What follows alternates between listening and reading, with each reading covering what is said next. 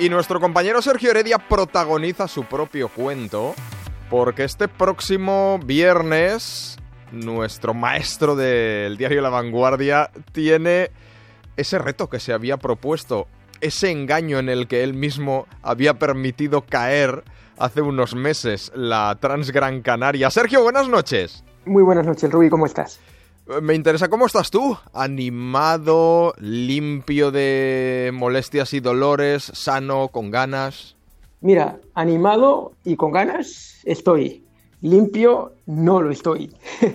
Porque eh, la verdad es que la semana pasada me di un buen susto. Fue un accidente al inicio de un rodaje, un, gesto mal hecho, que, a punto me llevó a, estrellarme contra el suelo, pero en la reacción, hice, eh, para evitar la caída, pues hice un muy mal gesto y me hice una serie de contracturas bastante, bastante dolorosa en, el isquiotibial izquierdo que me ha tenido atormentado durante toda la semana, eh, entre otros motivos porque no me ha permitido apenas entrenarme durante la semana pasada, es decir, la semana anterior a la gran prueba, y ese al tormento físico por no poder entrenarme en condiciones, pues se ha juntado el tormento psicológico de decir, ¿por qué a mí? ¿Por qué a mí, Rubí? ¿Por qué a mí? Ah, vamos por partes. Sergio, respecto al tormento físico y a la parte de tormento psicológico de no he podido entrenar en, la recta final de la preparación, bueno, voy a hacer un poco de Pepito Grillo, voy a hacer un poco de ti hace unos años. El trabajo ya estaba hecho, Sergio. Estoy totalmente de acuerdo. El trabajo, el trabajo ya estaba hecho, es decir, la semana pasada, la penúltima semana, eh, apenas me tocaban correr unos 40 kilómetros, que más o menos los pude hacer muy, muy entre comillas, porque los hice mm, peor que mejor, con ritmos muy por debajo de lo, de lo que correspondía y con, con muchísimo dolor en el isquiotibial y con muchísimo susto pensando que no sé si este trote que estoy, que estoy haciendo pues me conviene o si tal vez estoy rompiendo algo. Es cierto que el trabajo estaba hecho, como tú dices, pero este contratiempo inesperado cuestiona todo del trabajo anterior, entre otros motivos, porque, en fin, ahora mismo ya eh, a cinco días vista, pues estoy razonablemente bien. Tengo un moratón muy considerable en el isquiotibial, un moratón como si me hubieran dado un batazo, eh, un batazo bien dado ahí en la, en, pues eso, en el isquiotibial.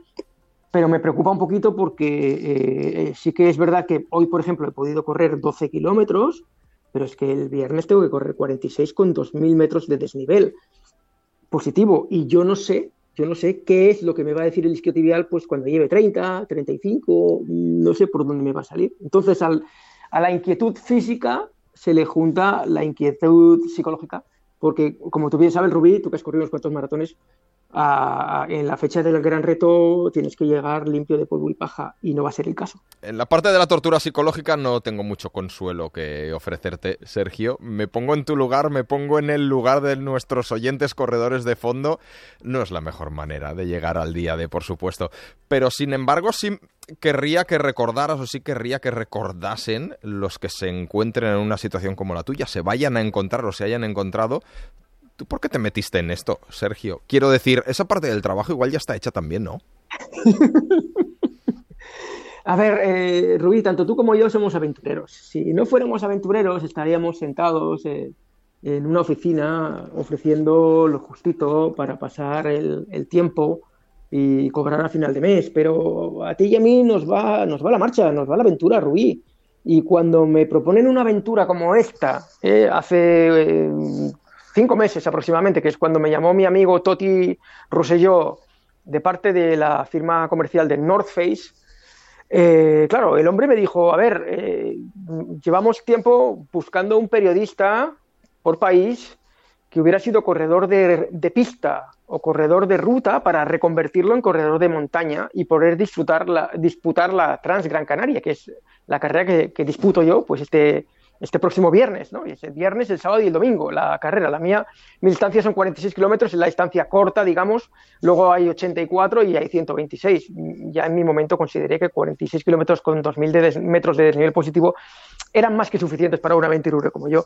Al final, a los que nos va la marcha, pues esto es lo que hay. Tenemos la tendencia a veces a complicarnos la vida ¿no? y, a intentar dar lo mejor de nosotros o penetrar en espacios eh, incómodos, romper la zona de confort y aventurarnos a ver qué es lo que puede pasar yendo un poquito más allá. En este caso no es un poquito más allá, sino es mucho más allá, porque como tú bien sabes, Rubí, yo era corredor de 800, es decir, disputaba carreras de menos de dos, de dos minutos y en este caso me voy a calzar una carrera de más de seis horas y encima con un isquiotibial hecho un fisco.